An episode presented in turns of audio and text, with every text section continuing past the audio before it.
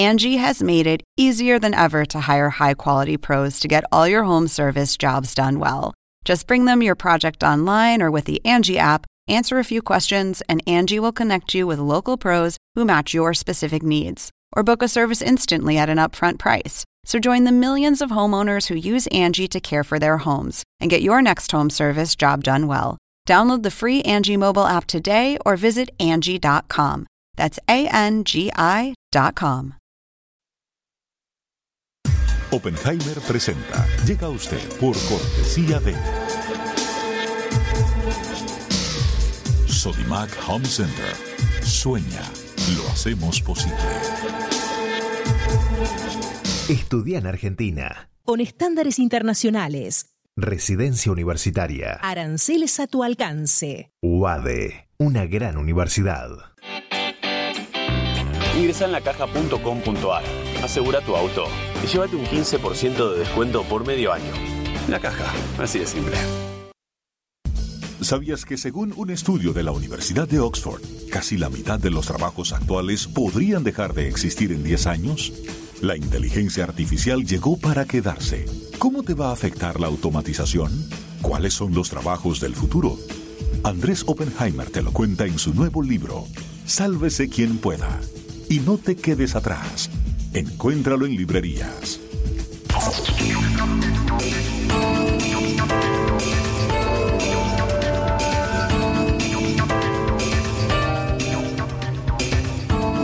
Hola, ¿qué tal? ¿Cómo les va? Soy Andrés Oppenheimer. Gracias por estar con nosotros. Se acaba de realizar la cumbre del G20 en Buenos Aires, la reunión de los presidentes de las economías más grandes del mundo. La cumbre de todas las cumbres con los jefes de Estado y de gobierno de Estados Unidos, China, Rusia, Alemania, Francia y varios otros países. Y aunque la atención de la prensa mundial se centró en la guerra comercial entre Estados Unidos y China, uno de los tres temas oficiales de esta cumbre fue el futuro del trabajo. Según la agenda oficial, se habló de cómo crear mecanismos para la cooperación entre los países para evitar que cientos de millones de personas se queden sin empleo en los próximos años, en un mundo en que cada vez más nuestros empleos están siendo reemplazados por un robot o un programa de computación. Quienes nos siguen habitualmente en este programa saben que es un tema que me apasiona y me preocupa o me aterra a la vez y sobre el cual acabo de escribir un libro. Parece un tema académico, pero no lo es. Es algo muy real que ya está pasando, porque cada vez más puestos de trabajo están desapareciendo por la automatización y la economía digital. Muchas grandes tiendas se han ido a la bancarrota en parte porque cada vez más gente hace sus compras en línea en lugar de ir a una tienda física. Y muchos bancos están cerrando sucursales y despidiendo gente porque cada vez más personas hacen sus transacciones bancarias digitalmente en sus celulares o en sus computadoras en lugar de ir al banco. Las empresas automotrices están reduciendo sus planteles, entre otras cosas, porque están reemplazando a los trabajadores por robots industriales que son más baratos, trabajan tres turnos seguidos, no se toman vacaciones y no piden aumento de sueldo. Hace poco hablé del tema con el presidente de Argentina, Mauricio Macri, que presidió la cumbre del G20 y lideró las sesiones sobre este tema. Hoy vamos a ver lo que nos dijo y también lo que nos dijeron los presidentes de Colombia y de Chile sobre la amenaza de que millones de personas pierdan sus empleos por la automatización en todos nuestros países. Vamos a ver lo que nos dijeron los tres presidentes y luego lo vamos a poner en perspectiva con Alicia Bárcena, la secretaria ejecutiva de la CEPAL, la Comisión Económica para América Latina y el Caribe de las Naciones Unidas. Y más tarde en el programa hablaremos de otros temas que dieron mucho que hablar durante la cumbre del G20, como los escándalos de corrupción que están sacudiendo muchos de nuestros países y el éxodo de venezolanos a Colombia y otros países vecinos. Hace pocos días, la vicepresidenta de Colombia, Marta Lucía Ramírez, propuso crear una lista negra de empresas corruptas. Escucharon bien, una lista de empresas corruptas y hacerla circular por toda América Latina para que ningún país contrate a estas empresas. ¿Pero es factible esa idea? o se prestaría todo tipo de arbitrariedades? Se lo vamos a preguntar a la vicepresidenta Ramírez, que ha sido encargada por el presidente de Colombia, Iván Duque, para coordinar la lucha contra la corrupción en Colombia. Odebrecht que coge, le paga coimas a todo el mundo en América Latina y resulta que el día de mañana cambiarán la razón social o cogen y ponen una filial y los mismos accionistas y los mismos ejecutivos van a seguir con las mismas prácticas. Yo creo que sí es importante decir, estas empresas ya condenadas, no por una investigación, pero sí cuando están condenadas, que se haga pública esta información y que cada país ya tome la decisión si los quiere invitar, si los quiere hacer parte en licitaciones o si al contrario, aquellos que hacen parte de la lista los deja totalmente afuera de cualquier posibilidad de contratar con el Estado. Bueno, vamos directamente a lo que nos dijo el presidente Macri sobre la reunión del G20 y el futuro del trabajo en la era de los robots y las computadoras inteligentes. Veamos.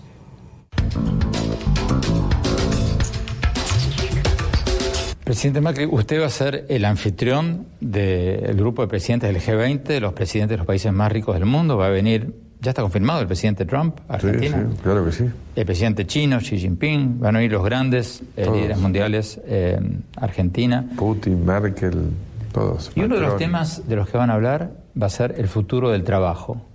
Esa es la agenda Es la que propusimos nosotros. y la amenaza de un impresionante desempleo mundial a raíz de los avances tecnológicos, los robots, los algoritmos. Un estudio muy conocido de la Universidad de Oxford dice que el 47% de los empleos en Estados Unidos corren el riesgo de ser eliminados en los próximos 10 años por los robots, por los algoritmos, por todas las máquinas inteligentes. Absolutamente. Por eso lo propuse como tema central para el G20. Y creo que esto tiene una pata fundamental que hay que reconvertir la educación y la capacitación. Hoy este, este fenómeno nos transforma a todos en médicos. No sé si vos viste que los médicos hace décadas que estudian casi todas las noches, porque la medicina se renueva permanentemente. Bueno, ahora todos pasamos a ser médicos, todos tenemos que volver a recapacitarnos permanentemente. Y ahí un, gran conflicto son los gremios docentes, acá y en el mundo entero. Acá hay más agravado, pero que, tiene una miopía de oponerse a pensar la educación desde otro lugar, ¿no? E incorporar la robótica, eh, la programación, todo el mundo digital, las impresoras 3D, porque si los chicos no tienen her- esas herramientas del mundo digital, no tienen futuro. Entonces, estamos trabajando acá en mejorar la conectividad, que la Argentina se atrasó también en la década pasada en términos de acceso a Internet de calidad. Los chicos no están conectados, no pueden aprender y tratar de flexibilizar completamente los programas. Hoy se empiezan a hablar de alumnos que pueden no haber ido nunca a clase y recibirse en base a educación a distancia y otros métodos alternativos. Entonces, hay que abrir la cabeza para prepararlos porque alguien va a tener los trabajos del futuro. Y a un país como el nuestro, que venía atrasado, esto es como una oportunidad, porque en vez de tener que hacer el, el curso de, de crecimiento a través de empresas que tienen que acumular capital, el trabajo del futuro, en muchos casos, no requiere de capital, requiere de, de una idea, de, de- un desarrollo. Trabajo mental más que trabajo manual. Y, y nos hacen falta equipos pro- gigantescos de, que necesitas capital intensivo. Hoy, hoy, cuando vos creas un mercado libre, no es capital intensivo, es recurso humano intensivo. Entonces, así como eh, Pero un concretamente- argentino pudo cre- crear mercado libre, nosotros podemos crear muchas de esas cosas, nosotros estamos apuntando mucho a ver cómo desarrollar esos nichos de empleo y sobre todo el primer emprendedor, porque las grandes compañías cada vez más va a pasar lo que vos planteabas. Yo he recibido estos dos años y medio, por suerte, muchos anunciándome nuevas inversiones. Planta nueva de cerveza. Qué bueno, 200 millones de inversión. ¿Y cuánta gente? 22. ¿Cómo 22? Le apretan un botón y anda todo solo. Entonces, es tremenda frustración que uno tiene. ¿Cómo 22? En cambio, un tipo hace un emprendimiento nuevo para hacer empanadas y toma 15 personas y va a facturar el 2% del, del que produce la fábrica de cerveza. Entonces hay que desarrollar la capacidad emprendedora de tus ciudadanos, de que ellos se animen a emprender. Y en eso de emprender, lo hablamos al principio, el turismo va a jugar un rol fundamental porque Este mundo nos puede llevar a, si hace décadas se trabajaba de lunes a lunes, después pasaron al domingo libre, después pasaron al sábado mediodía, hoy estamos de lunes a viernes. No tenemos que descartar. En Europa ya hay semanas laborales de cuatro días. Entonces, Muchas empresas permiten. Exactamente, entonces vayamos a ir a un mundo que trabaje de lunes a jueves y haya viernes, sábado y domingo de esparcimiento. Y eso genera un desarrollo de, una, de esta industria del entretenimiento y, del ocio, que la Argentina tiene muchísimo para ofrecer, porque no hay muchos países en el mundo que tengan cataratas, glaciares, el acceso más eh, al sur del mundo, a la Antártida, desiertos, vino, ruta del vino, la pampa, toda la, cultura inca entrando a la Argentina por el norte. O sea, tenemos muchísimas cosas para ofrecer. Vamos a la doctora Alicia Bárcena, secretaria ejecutiva de la CEPAL. Doctora Bárcena, me pareció increíble esta anécdota que contó recién el presidente Macri eh, sobre la automatización, una fábrica, una inversión de 200 millones de dólares que genera solo 22 trabajos, porque todo lo hacen los robots, todo lo hacen las máquinas. Acaba la pregunta, ¿qué pueden hacer los países del G20 pasada esta cumbre para mitigar el desempleo que van a causar estas fábricas automatizadas? ¿Qué pueden hacer los países? Bueno, sobre todo los desarrollados. Vamos a ver, esta cuarta revolución industrial ha, logrado esta convergencia digital genérica de tecnologías físicas y digitales y creo que los países desarrollados, realmente, sobre todo los del norte, el G20 está compuesto también por otros países, pero yo me quiero referir a Estados Unidos, a Europa, a China, a Canadá, incluso a Holanda, países que están desarrollando una nueva visión de manufactura, de manufactura que integra la tecnología plenamente a nivel vertical y a nivel horizontal, desde, vamos a decir, desde el insumo hasta el cliente. ¿Y qué es lo que hace? Esto, por supuesto, que está eliminando empleo, eso hay que tenerlo claro. Tú acabas de mencionar o mencionaste 40 millones de empleos en Estados Unidos. Mira, eso es correcto, es decir, no solamente, o sea, McKinsey también acaba de hacer un estudio similar. ¿Cuáles son los empleos o, qué pueden hacer estas grandes empresas? En primer lugar, para una región como América Latina y el Caribe, que es la que a nosotros nos ocupa, primero que nada tenemos que mejorar la infraestructura. Necesitamos empresas, procurar que empresas chinas, americanas, canadienses, etcétera, españolas, en fin, inviertan en América Latina en la infraestructura. No tenemos todavía la banda ancha suficiente para llegar a 5G, que es lo que necesitamos en verdad para subirnos de lleno a la cuarta revolución industrial. Muchos países están aún en el 3G o en el 4G, no son suficientes. Eh, se habla de medicina, en fin. Entonces, primer punto, inversión en infraestructura. Hay que completar la infraestructura de América Latina y el Caribe con la banda ancha, con los cables digitales de mayor avance que nos permitan estar en 5G. Entonces, inversiones. Invitar a estos países a que vengan a invertir. Tenemos que ir a un corte. Cuando volvamos, vamos a seguir hablando del impacto laboral de la tecnología. Y más adelante, vamos a hablar sobre esta nueva idea para combatir la corrupción y sobre Venezuela. No se vayan, ya volvemos.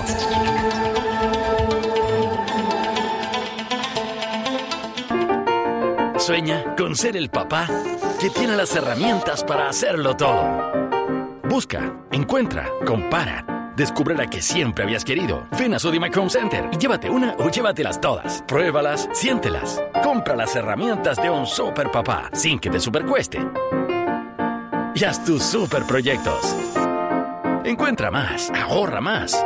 Ven y haz más. Sodimac Home Center. Sueña, lo hacemos posible.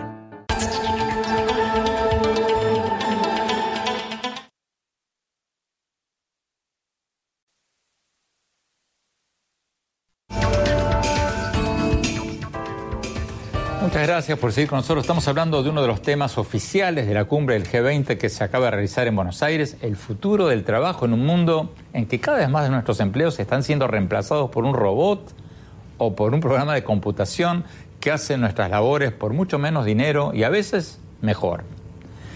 Hace poco le pregunté al presidente de Colombia, Iván Duque, si le preocupa que cada vez más de nuestros trabajos sean reemplazados por robots o por algoritmos. Veamos lo que nos dijo.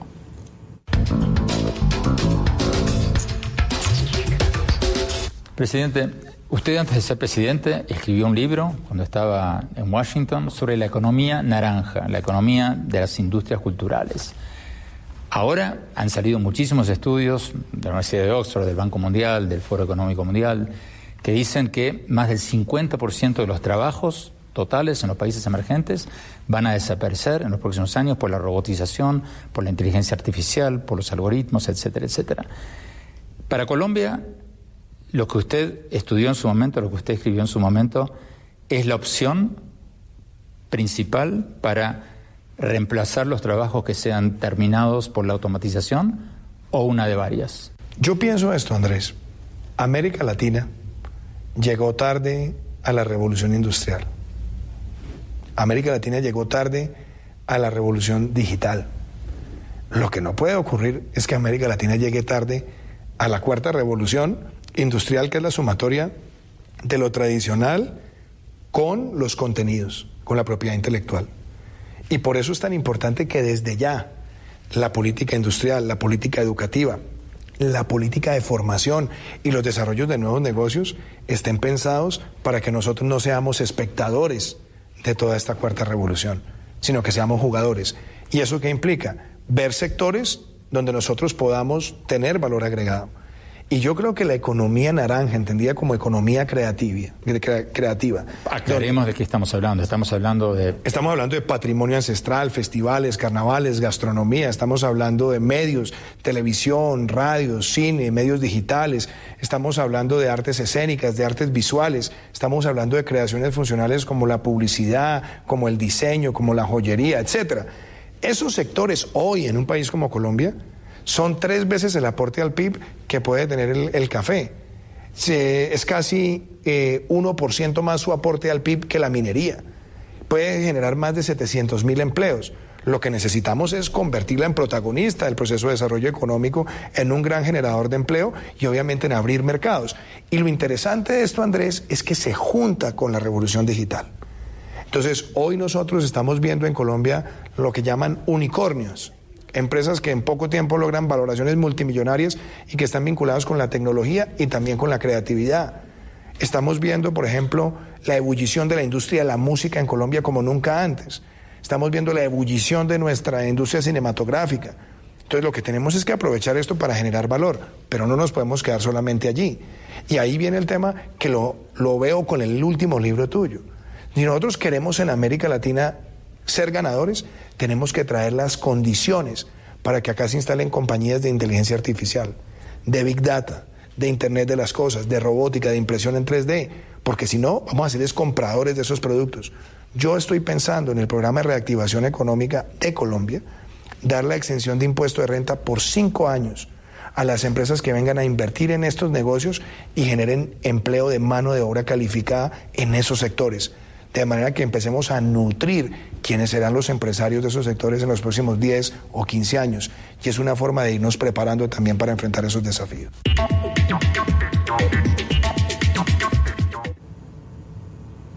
También le preguntamos al presidente de Chile, Sebastián Piñera, si le preocupa el impacto de la tecnología sobre el empleo. Veamos lo que nos dijo.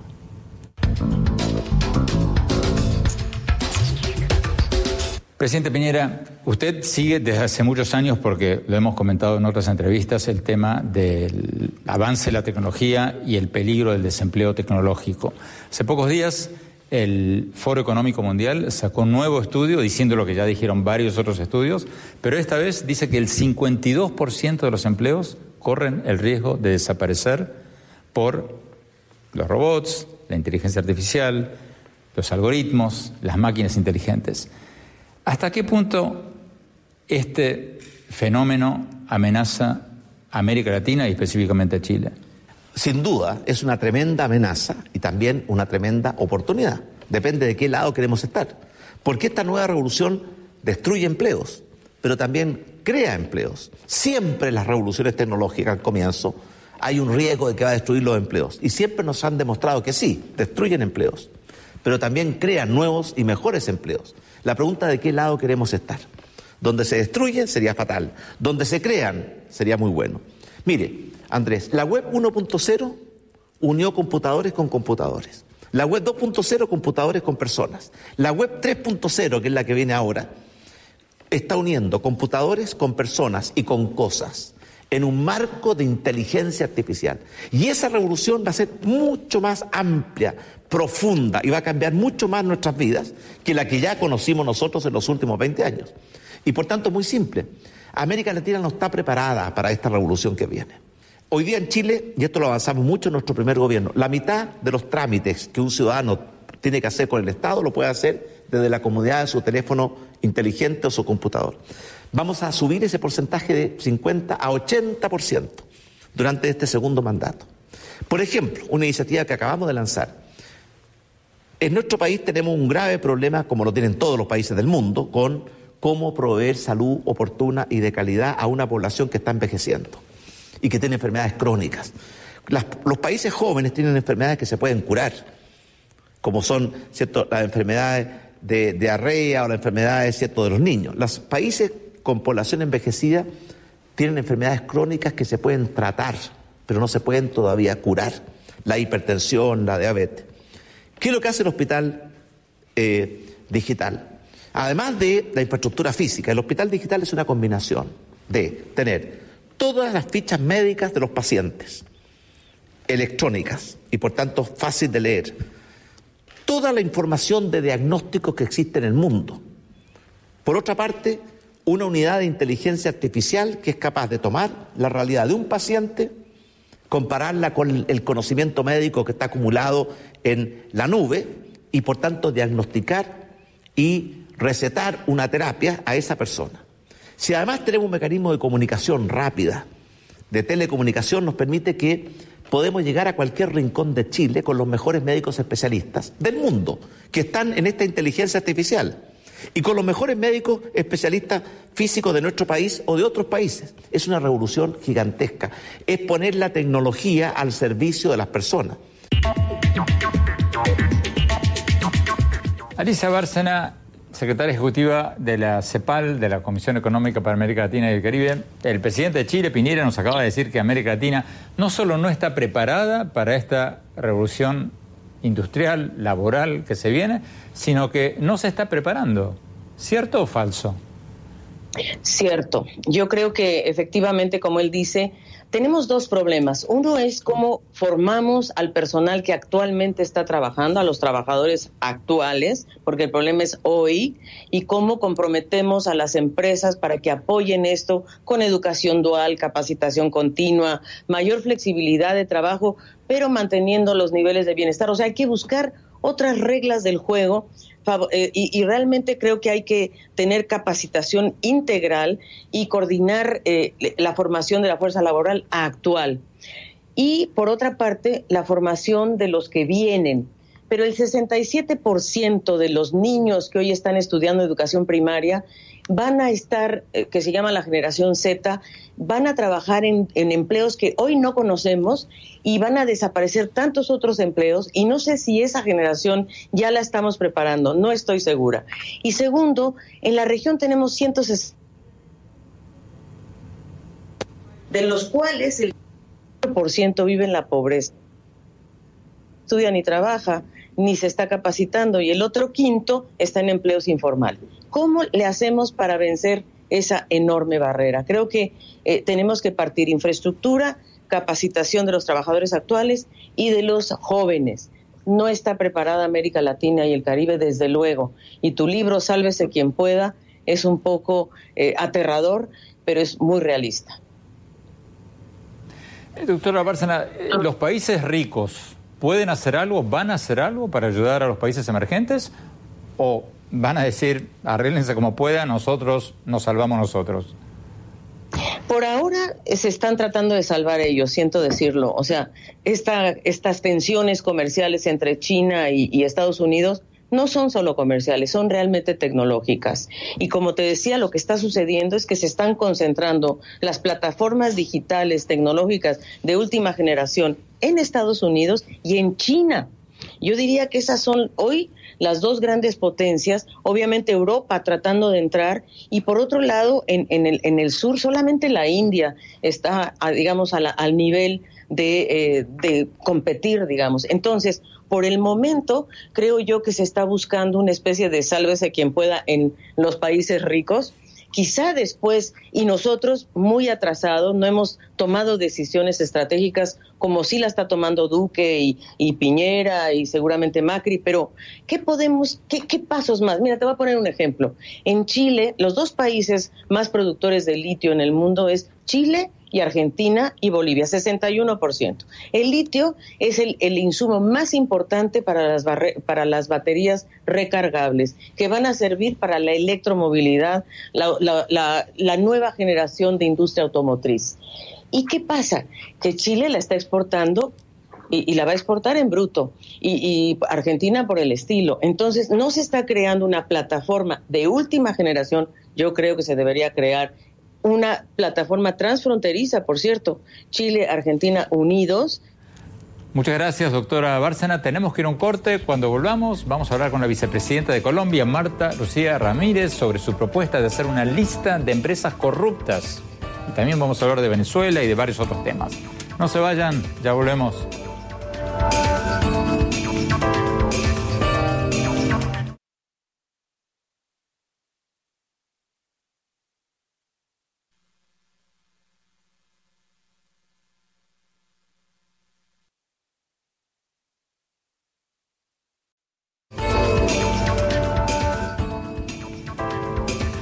Gracias por seguir con nosotros. La vicepresidenta de Colombia, Marta Lucía Ramírez, propuso hace unos días hacer una lista de empresas corruptas y hacerlas públicas para que ningún país las contrate. Una lista negra de empresas condenadas por pagar sobornos hecha por cada país y compartida con los demás.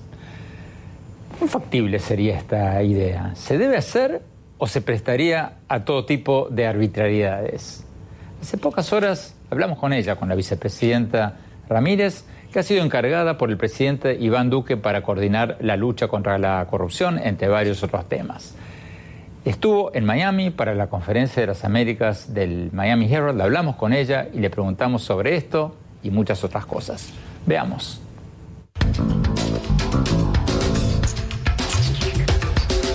Vicepresidenta Marta Lucía Ramírez, muchas gracias por estar con nosotros. Uno de los temas del G20 fue la corrupción. Usted hace pocos días hizo titulares proponiendo que los países hagan una lista negra, no la llamó así, bueno, una lista de empresas corruptas. ¿Qué es eso? ¿Cómo funcionaría eso? Andrés, tenemos que lograr que haya una sanción eficaz contra los corruptos, que el sistema judicial de nuestros países realmente esté en capacidad de aplicar sanciones drásticas, cobrar multas, ir detrás, obviamente, los recursos de los corruptos. Pero por otro lado, tenemos también que lograr que haya sanciones sociales y que haya una mejor eh, eh, prevención. Y la manera también de lograr esa prevención es que si al menos la gente tiene información de las empresas que han sido ya condenadas por corrupción, se logra ese doble efecto. Hay una sanción social y hay una manera en que los países pueden prevenir y dejar de contratar contra los, con los corruptos. Empresas como la que conocemos, Odebrecht, que coge, le paga coimas a todo el mundo en América Latina y resulta que el día de mañana cambiarán la razón social, lo cogen y ponen una filial y los mismos accionistas y los mismos ejecutivos van a seguir con las mismas prácticas. Yo creo que sí es importante decir, estas empresas ya condenadas, no por una investigación, pero sí cuando están condenadas que se haga pública esa información y que cada país ya tome la decisión si los quiere invitar, si los quiere hacer parte de licitaciones o si al contrario, aquellos que hacen parte de la lista los deja totalmente afuera de cualquier posibilidad de contratar con el Estado. Pero, vicepresidenta, ¿qué diferencia hay entre eso y que cada país busque en Google qué empresas son corruptas? No es fácil, no es fácil. Si uno se pone a analizar, es que Odebrecht se volvió tan evidente por el tamaño de la corrupción, por toda la gente a la que corrompió, porque es que vemos países donde hay presidentes que están en la cárcel, como el caso de Perú, sabemos que esto interfirió en campañas políticas, pero hay otros corruptos que tienen, digamos, unas, eh, unas ideas mucho más moderadas, que no se meten en la política, que están contentos con ganarse un contrato y no están pensando en las grandes cantidades, entonces eso puede pasar desapercibido. Una, un, tribunal eh, de, justicia en un estado pequeño, en Colombia o en Brasil o lo que sea, puede terminar condenando a una persona y nadie se entera. Lo importante acá es elevarlo al nivel público y dejarlo de verdad con esa sanción social. A ver, vicepresidenta, ¿cómo funcionaría en la práctica eso? ¿Cada gobierno tendría que hacer una lista de empresas corruptas? Cada gobierno se compromete, si todos están de acuerdo, se compromete a que le pida a su Poder Judicial que una vez que haya condenas efectivas por corrupción, suministre esa información y cada gobierno a través de su Cancillería la sube a la web o hace realmente que esa lista se nutra con, con el aporte que haga cada uno de los estados. ¿Pero qué pasaría, por ejemplo, si una empresa es condenada en primera instancia y apela? No, yo digo cuando esté condenada es porque ya hay una sentencia de segunda instancia que está en firme. ¿Y cómo se canalizaría ese plan? ¿Cómo funcionaría en la práctica? Nosotros hemos propuesto en la cumbre iberoamericana que hubo hace unos días en Guatemala que esto se maneja a través de un acuerdo entre los jefes de Estado, entre los eh, jefes de Estado y los cancilleres, de tal manera que se conforme esta lista y que realmente también esta lista la podamos ligar a la Convención Internacional contra el Soborno, que hace parte también de todo este marco normativo de Naciones Unidas, y que entonces todos estos países, eh, una vez que los jefes de Estado firmen el convenio, pues se comprometan a elevar esa información a esa lista pública. Es simplemente darle a los países información y ponerle la luz de alerta sobre personas que no son confiables, sobre personas que realmente si se les hace una trazabilidad, sabemos que tienen realmente en su manera de hacer negocios, pues obviamente comportamientos corruptos que van con seguridad a aplicar en el país de cada uno. Yo no quisiera que ninguno de ellos llegue a Colombia, porque ya tenemos suficiente corrupción adentro y la tenemos que acabar también nosotros.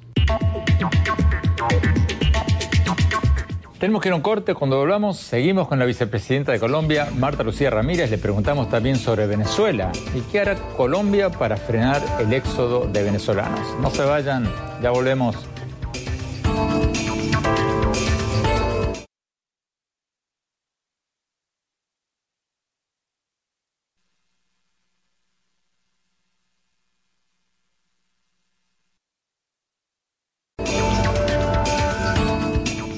Gracias por seguir con nosotros. Estamos hablando con la vicepresidenta de Colombia, Marta Lucía Ramírez, que ha sido encargada por el presidente Iván Duque para coordinar la lucha contra la corrupción y varios otros temas. Sigamos con la entrevista.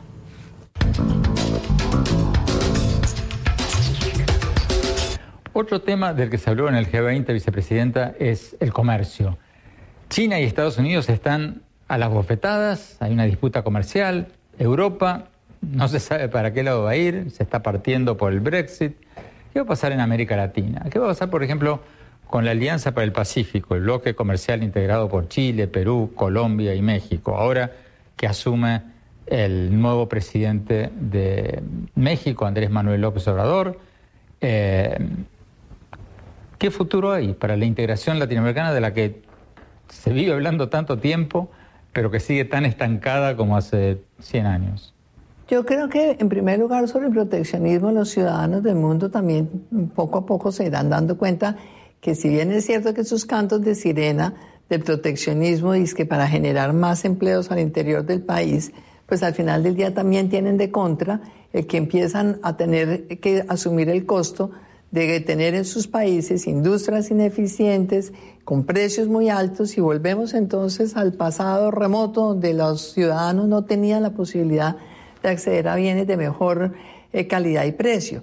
Eh, yo sí creo que hay que seguir insistiendo en que entre más transparente sea el comercio, entre más libre sea el mercado, tanto mejores opciones tienen los consumidores y los ciudadanos. En el caso de la Alianza del Pacífico, creo que es el único esquema de integración que está funcionando en América Latina, porque sabemos que la comunidad andina, el Mercosur, todos estos esquemas quedaron realmente arrasados. En parte fue todo el tema del chavismo, eh, lo que acabó con la comunidad andina, el Mercosur pues colapsó por su propia inercia.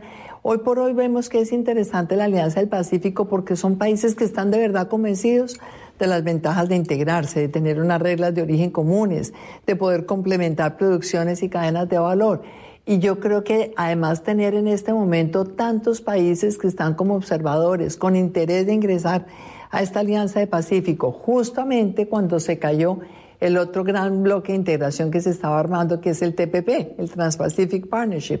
Entonces esto sí nos da una posibilidad real de integrarnos, mirando justamente ese mercado del Pacífico, porque el crecimiento económico en los próximos años va a ser Asia, sin ninguna duda, va a seguir eh, jalonando eh, el Asia y creo que pues vamos a tener una posición realmente privilegiada. El solo hecho de tener misiones comerciales conjuntas, tener una presencia conjunta como lo están haciendo ya México, eh, Perú, Colombia y Chile. Vamos a ver, ojalá que México siga montado en ese mismo barco con la misma determinación y entusiasmo con que lo ha estado hasta ahora. ¿Qué señales están recibiendo de México respecto de la Alianza del Pacífico? No, Colombia no ha recibido ninguna señal que vaya en contravía de la integración que tenemos hoy en ese acuerdo que fue el G3, del cual hacía parte Venezuela, se retiró, entonces hoy somos el G2. Nuestra relación con México en materia comercial y de inversiones es una relación bastante profunda. Eh, yo realmente creo que México va a comportarse ya de una manera mucho más clara a partir de enero. Vamos a saber cuál es el nuevo discurso mexicano en materia de comercio y yo creo que por un lado pues van a tener la situación frente a Estados Unidos que sabemos que es de muchísima presión eh, para el proteccionismo porque creo que eh, es lo que estamos viendo en Estados Unidos y quizás de pronto México va a querer aplicar lo mismo hacia el resto de América Latina pero es incierto porque de todas maneras también sabemos que cualquiera que cierre su mercado va a tener que asumir que le cierren otros mercados en México hoy depende fundamentalmente de las exportaciones hacia Estados Unidos y hacia el resto del mundo. Entonces yo creería que sería muy difícil que vayan a tomar una decisión equivocada de pretender cerrarse ante el mundo. Tenemos que ir a un corte. Cuando volvamos, vamos a hablar con la vicepresidenta de Colombia, Marta Lucía Ramírez, sobre Venezuela. No se vayan, ya volvemos.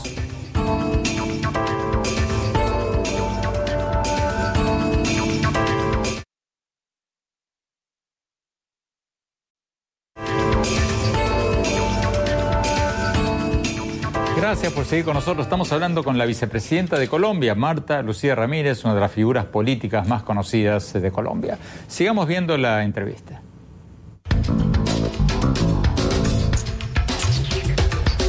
Su país, Colombia, está recibiendo un flujo impresionante de inmigrantes o refugiados venezolanos, un millón en el último año. Hay funcionarios colombianos que dicen que eso podría duplicarse en el próximo año otro millón de venezolanos, ¿Colombia puede realmente absorber a otro millón de venezolanos? No, Andrés, no podríamos. Realmente eso nos llevaría a nosotros a una situación de extrema gravedad, de, gran riesgo. Eh, por esa razón yo creo que la única solución real de estructurar el tema de Venezuela es que regrese la democracia a Venezuela y tenemos todos que abogar porque haya democracia. Yo sí creo que va a haber una fecha muy importante, el 10 de enero. El 10 de enero es la pretendida posesión de un gobierno ilegítimo, porque sabemos que fue un fraude electoral. Y ese día yo sí creo que tiene que haber una señal contundente del mundo entero diciendo no reconocemos este gobierno. Y denle una salida, hay que darle una salida, una salida que le permita tener tranquilidad y no tener ningún tipo de temores hacia el futuro, pero se tiene que presionar porque haya un regreso de la democracia en Venezuela. De lo contrario, van a seguir saliendo a Colombia, a distintos países Estados Unidos ya debe estar también cerca a los 350 eh, mil migrantes. Chile tiene una cantidad muy importante, 300 mil. Perú también. Ninguna de nuestras economías aguanta que se le duplique la cantidad de venezolanos eh, en el exilio en el corto plazo. Hay que lograr realmente que esto se frene y la manera de frenarlo es generando condiciones para que todos quieran regresar a Venezuela. Es lo que necesita América Latina. Vicepresidenta, eh, su presidente, el presidente Duque, y el Grupo de Lima, el grupo de países que están involucrados en hacer presión internacional para la restauración de la democracia en Venezuela, han estado pasando una resolución tras otra para aislar a Venezuela, para aislar al gobierno de Venezuela y forzarlo a restablecer la democracia. Ahora, el nuevo presidente de México, Andrés Manuel López Obrador, ha de alguna manera salido, quebrado, se ha apartado de ese bloque al invitar a Maduro a su toma de posición, al invitar al presidente de Venezuela. ¿Cómo calificaría usted esta decisión del presidente López Obrador de invitar a Maduro en contra de las sugerencias y las declaraciones y los acuerdos del Grupo de Lima? ¿Cómo lo describiría? Recordemos que ya Bolivia también ha mantenido un reconocimiento a ese régimen, no ha sido unánime. Y yo pensaría que el presidente Manuel López Obrador era esperable, era esperable porque él ha tenido una relación de cercanía eh, con Venezuela. Yo creo que también es de alguna manera mostrando siempre su capacidad de antagonizar eh, frente a Estados Unidos y frente a otros. Pero me parece realmente que es muy mal precedente porque creo que en este momento nadie puede estar conforme con una dictadura que tiene sometido a un país a las atrocidades que vemos que suceden en Venezuela. Colombia, el presidente Duque ha dicho que a partir del 10 de enero, cuando tome posesión el presidente Maduro para un nuevo mandato, Colombia va a romper relaciones diplomáticas con Venezuela. Pero, ¿qué significa eso? Porque van a mantener relaciones consulares. De alguna manera, ¿cómo, cómo va a funcionar eso? En la práctica ya es casi lo que tenemos hoy, porque es que nosotros no tenemos un embajador eh, en Venezuela desde hace rato. Lo empezó el gobierno anterior en Colombia, se demoró mucho, porque el gobierno anterior de Colombia fue muy condescendiente con Chávez y después con Maduro. Dice que por el tema de las FARC, que eso es totalmente inaceptable. Uno jamás puede pretender construir la paz de un país a costa de la democracia de otro. Pero bueno, el gobierno anterior en Colombia dijo, no reconocemos esta última elección de Maduro, se, se trajo al embajador a Colombia, se le llamó a Colombia, tenemos hoy una oficina consular que básicamente hace trámites consulares para los colombianos que están viviendo en Venezuela o para algún venezolano que quiera viajar a Colombia por algún motivo necesita o apostillar un documento o algo. La relación consular es muy limitada a la población colombiana que vive en Venezuela y eso es lo que se va a mantener después del 10 de enero, pero ojalá el 10 de enero la reacción contundente de todos los jefes de Estado haga que la dictadura entienda que no puede permanecer en Venezuela eh, ad infinitum, eternamente. Eso no se puede seguir eh, permitiendo. Nos están pidiendo corte. Cuando volvamos, mi reflexión sobre la cumbre del G20 en Argentina. No se vayan, ya volvemos.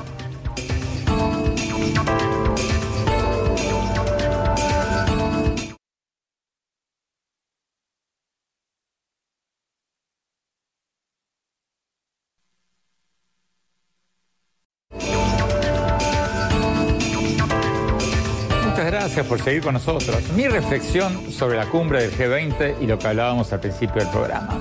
No voy a comentar sobre las conclusiones de la cumbre y sobre el resultado de las gestiones para evitar una guerra comercial entre Estados Unidos y China, porque ahora, en la hora que estamos grabando este programa, todavía no tenemos las conclusiones finales de la cumbre.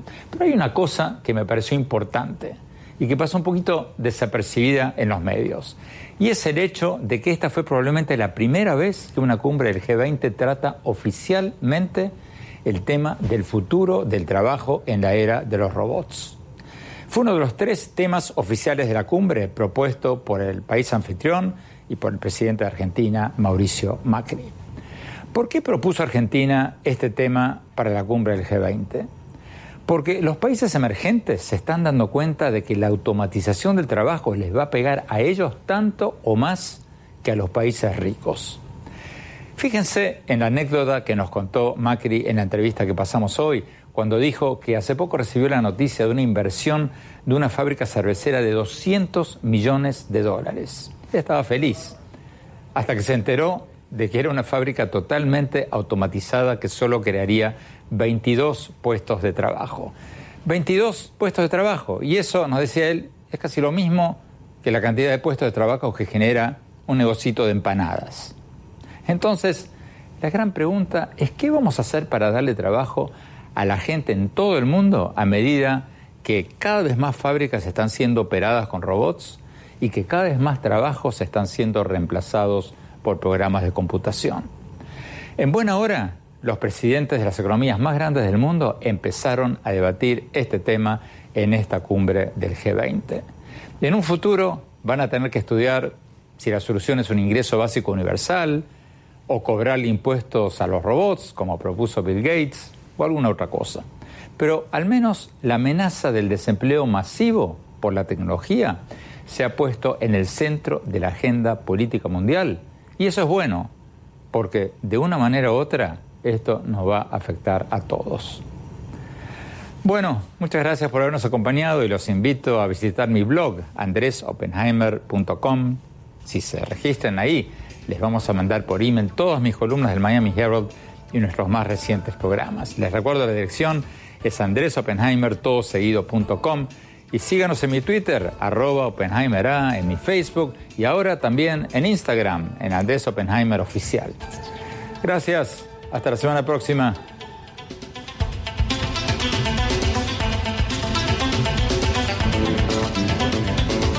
Oppenheimer presenta. Llega a usted por cortesía de Sodimac Home Center. Sueña, lo hacemos posible. Estudia en Argentina. Con estándares internacionales. Residencia universitaria. Aranceles a tu alcance. UADE, una gran universidad. Ingresa en lacaja.com.ar, asegura tu auto y llévate un 15% de descuento por medio año. La caja, así de simple. ¿Sabías que según un estudio de la Universidad de Oxford, casi la mitad de los trabajos actuales podrían dejar de existir en 10 años? La inteligencia artificial llegó para quedarse. ¿Cómo te va a afectar la automatización? ¿Cuáles son los trabajos del futuro?